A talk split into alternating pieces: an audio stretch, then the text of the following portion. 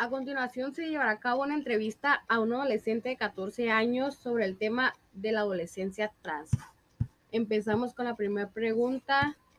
Dice, ¿crees que juzgar a las personas por su identidad de género es correcto? Pues no, porque todos vivimos en un país libre de expresiones. ¿Cómo es asumir la identidad de género en la adolescencia? Pues un poco difícil por la crítica de las personas. Ok. ¿Crees que las personas con una identidad de género distinta a la tuya no tienen los mismos derechos? Sí, sí lo tienen. ¿Crees que el ser transexual perjudica el poder desarrollar amistades? Mm, sí, porque la mayoría de las personas discriminan y se echan de menos. Ok. ¿Por qué es importante informar a los demás ciudadanos acerca de este tema? Para no juzgar a las demás personas por su género. ¿Crees que es lo mismo una entidad de género a la orientación sexual? Sí, ¿Por qué? ¿Me podrías explicar? mm, porque la identidad de género y la identidad sexual concurren en la construcción que hace el sujeto de sí mismo. Ok. Mm. ¿Algún adulto te ha hablado acerca del tema de la infancia trans o has escuchado de ello con anteriori- anterioridad?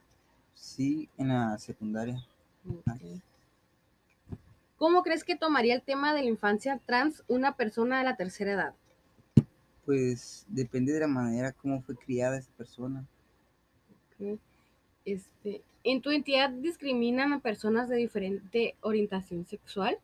Sí, porque en la actualidad hay poca información sobre ese tema. Ok. ¿Qué visiones tienen en tu hogar y amigos más cercanos referente a conocer más sobre el tema? Pues por el momento ninguno. Ok, interesante. Mm, ¿Por qué crees que sea un tema que genere rechazo en una parte de la población? Mm, Depende de las diferencias, creencias o religiones. ¿A qué crees que se deba que de las personas les cueste aceptar tener un familiar transexual?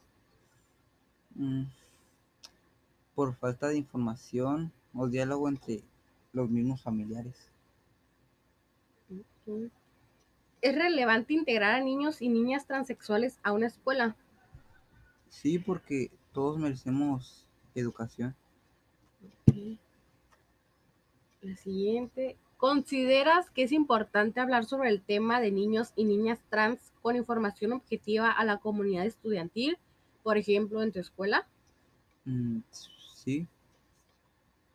¿Qué opinión tienes al respecto sobre el acontecimiento en las instalaciones educativas para que asistan estudiantes trans?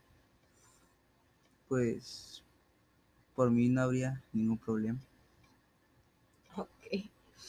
Respecto a lo que conoces y lo, y lo que la opinión pública expone, ¿consideras que las personas de mayor edad sienten en mayor medida rechazo a los sujetos trans en comparación a personas jóvenes y adultos jóvenes?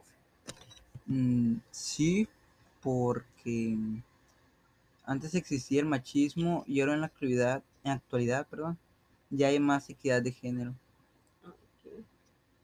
Mm. Si se le negara la oportunidad de cambiar su género, ¿no se estaría denegando a su derecho una identidad?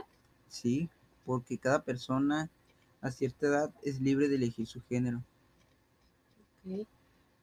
Um, ¿Crees que los niños de 3 a 4 años no deberían elegir cambiar de género debido a que son muy jóvenes y desconocen completamente la complejidad del mundo y la sociedad?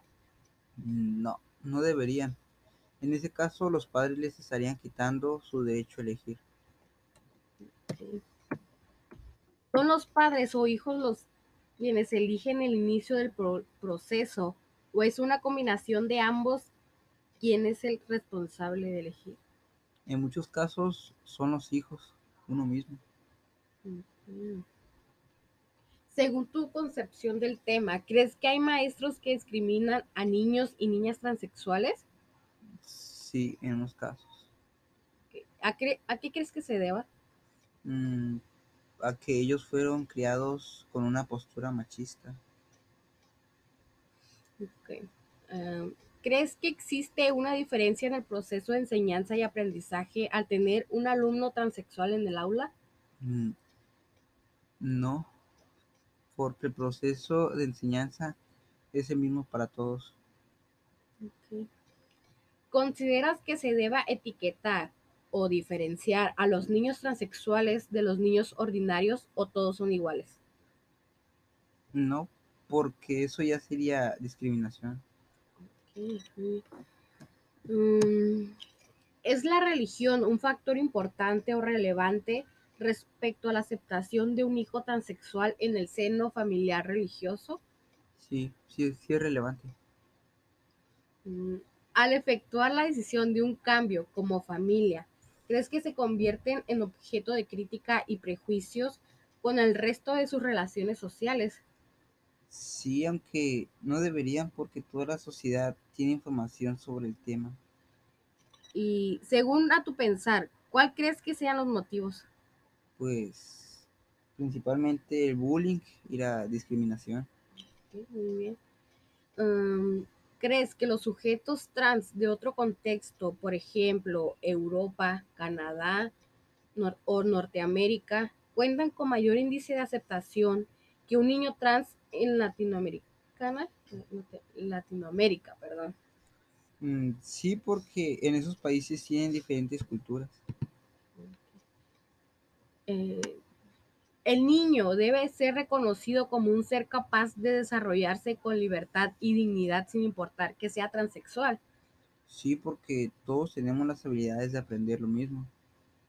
Ok. ¿Consideras América Latina conservadora, lo cual refuerza la, re- refuerza la discriminación e intolerancia y trae por consecuencia un retroceso en reconocimiento de los derechos de los niños trans?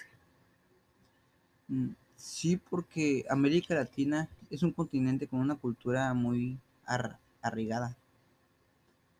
Ok, Y por último, pero no menos importante, ¿cuáles son los factores que consideras que invisibilizan a las infancias trans? Pues el bullying, la discriminación y por ideas no aceptadas por la sociedad. Pues muchas gracias por tus respuestas. Mucho gusto.